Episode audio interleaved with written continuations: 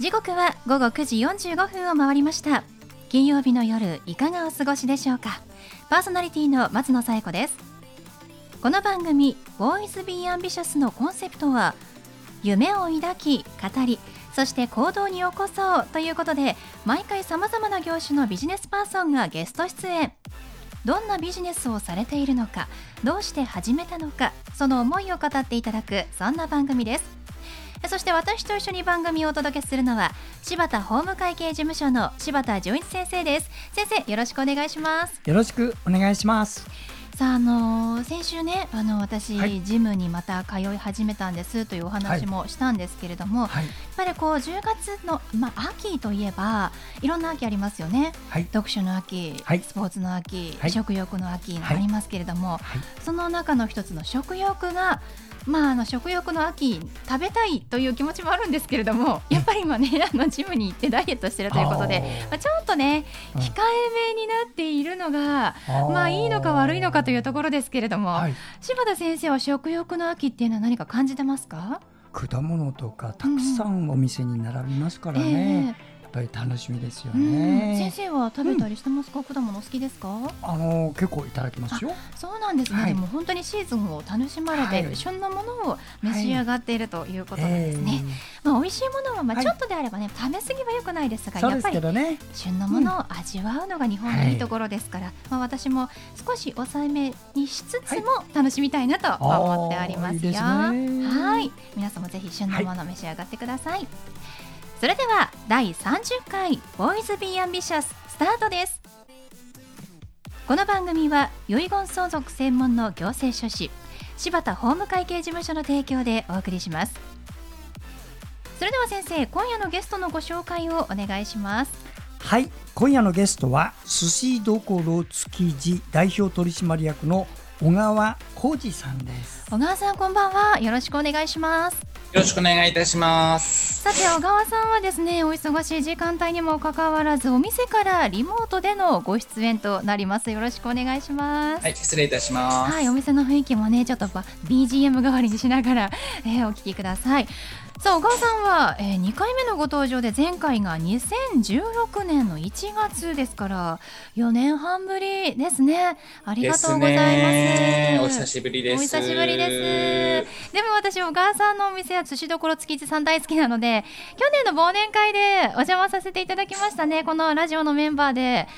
お世話になっておりますいつもすみません。ありがとうございます。お世話になってます。まあ、本当に美味しいお寿司、お寿司だけじゃなくても、本当に美味しいお料理をいただけるので、もう毎回ね、忘年会は、小川さんのお店に行っても、もう行きたいぐらいの、あの、お店なんですけれども、うん、私、食べ物の中で一番好きなの、先生知ってますか？何でしょうか？そうお寿司なんです。そうですか。なんです。なんか本当に美味しいんですけれども、まあそんな小川さんと今日ね、はい、えー、お話を聞かせていただきますが、やっぱりこう飲食店ということでコロナの影響というのは大きかったんじゃないでしょうか？そうですね4月なんて緊急事態っていうことで、うん、まあ、あの東京都の方からも8時までしか営業しちゃだめだと、まあ、7時までしかアルコール出しちゃいけない、うん、もうああいうふうになってしまったらもう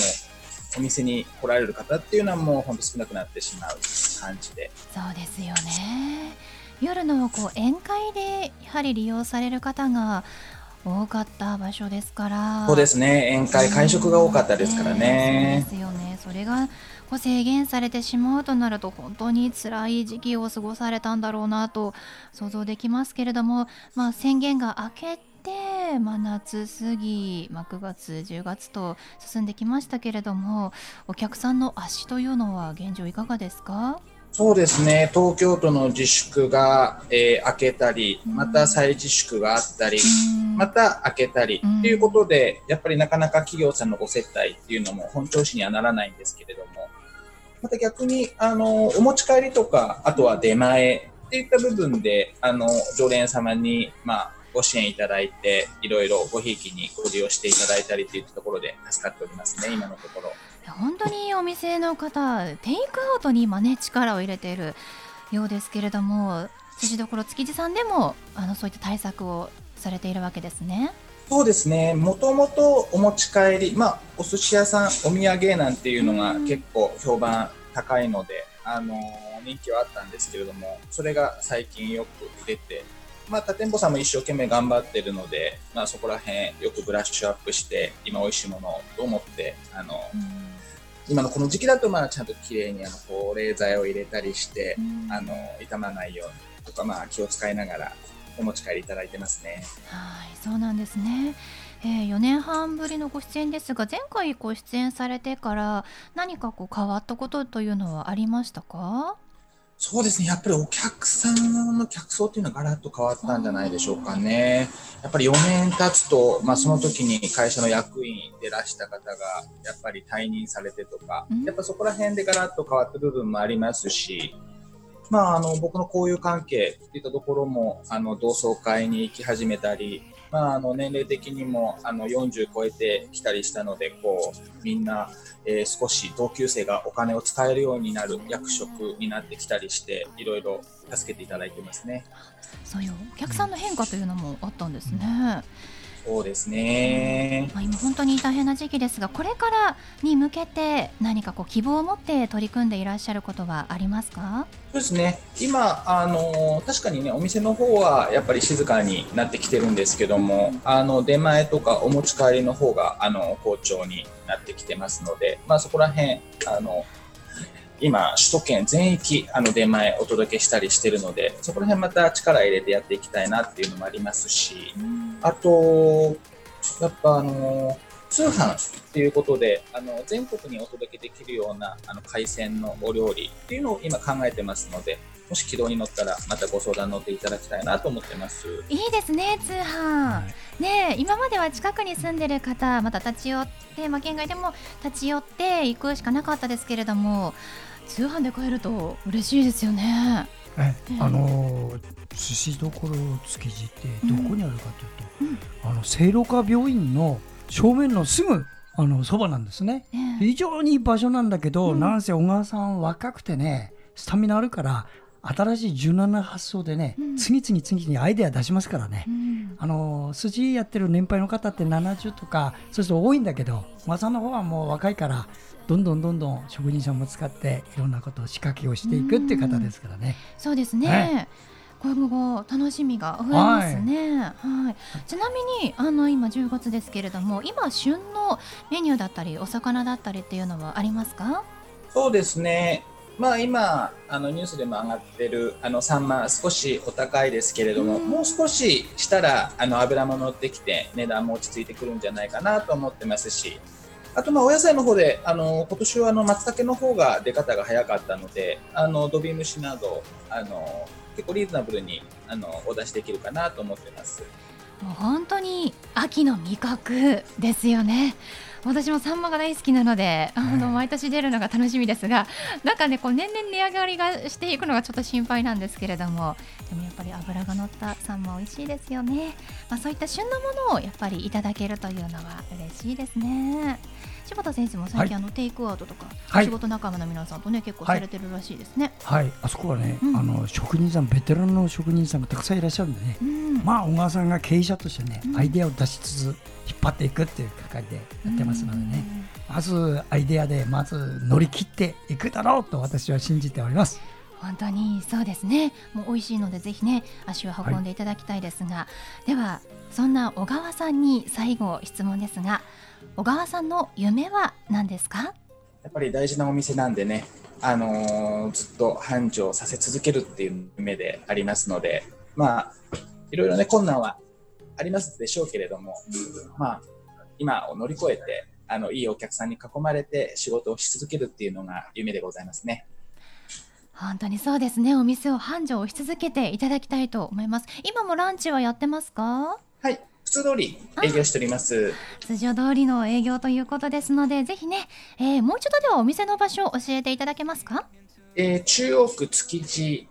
で、まあ、えー、前の築地市場があったところからはちょっと離れるんですけれども、あの先生にもおっしゃっていただいた聖路加病院の真横になりますので、中央区明石町5の15という場所にあります。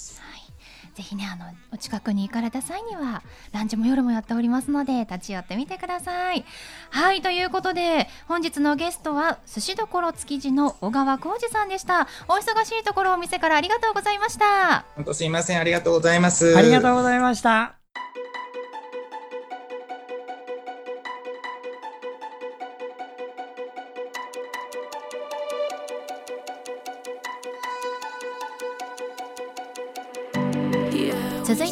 柴田先生のワンポイントアドバイスです。では先生今日はどんなお話をしてくださるんでしょうか？はいこんばんは、えー、遺言相続専門の行政書士の柴田純一と申します、えー、今晩は。あなたが気がついていないというか気がついてるんだけどあまりね気に求めなかったっていうようなところちょっとご紹介します。この違い小さいんだけれども本質は大きいんです。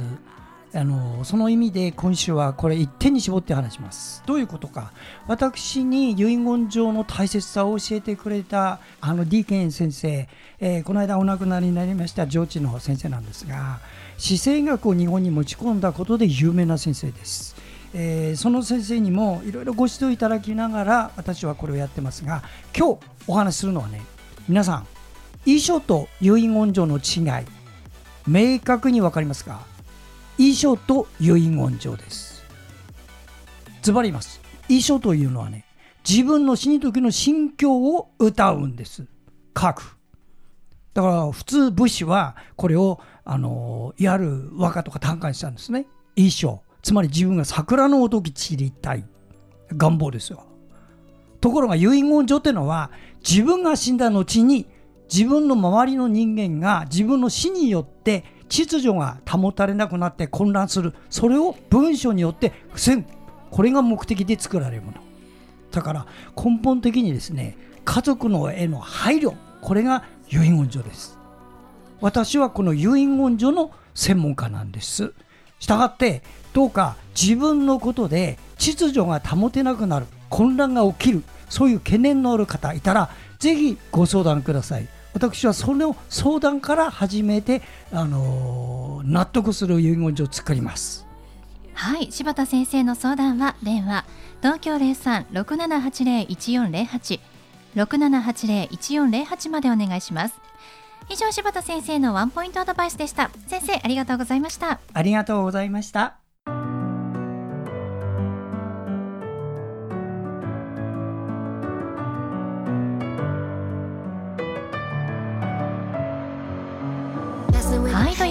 でお送りしてきました「ボーイズ・ビー・アンビシャス」いかがでしたでしょうか？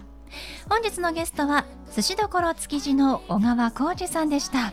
えー、2回目のご登場4年半ぶりでしたね、まあ、4年半も経つと本当にお店の事情も世界の事情も大きく変わってきましたけれども本日はお店からリモートでのご出演となりました。ありがとうございます。もう私はですね小川さんとこの番組で出会う前から実はこの寿司どころ築地さんに通っておりまして、まあ、仕事でね築地に行く時は、えー、ランチをいただいていたんですがその時はねあのミックス丼というのが私好きでネギトロが一番好ききなのでミックス丼をいただいておりましたがランチあの本当に1000円ぐらいで美味しい握りだったりあの丼だったりいただけるので本当におすすめですよ。ぜひ行ってみてください。改めて、えー、こちらねお店の場所なんですけれどもえー、築地駅また新富町駅からも徒歩で、えー、10分ぐらいですかね行けますし聖路加病院の横また聖路加タワーの目の前にありますのでお近くに行かれた際にはぜひ行ってみてください。えー、ということで、まあ、今年もね忘年会が土所築地さんでできる日を楽しみにしております皆様詳しくはぜひホームページ寿司どころ築地チェックしてみてください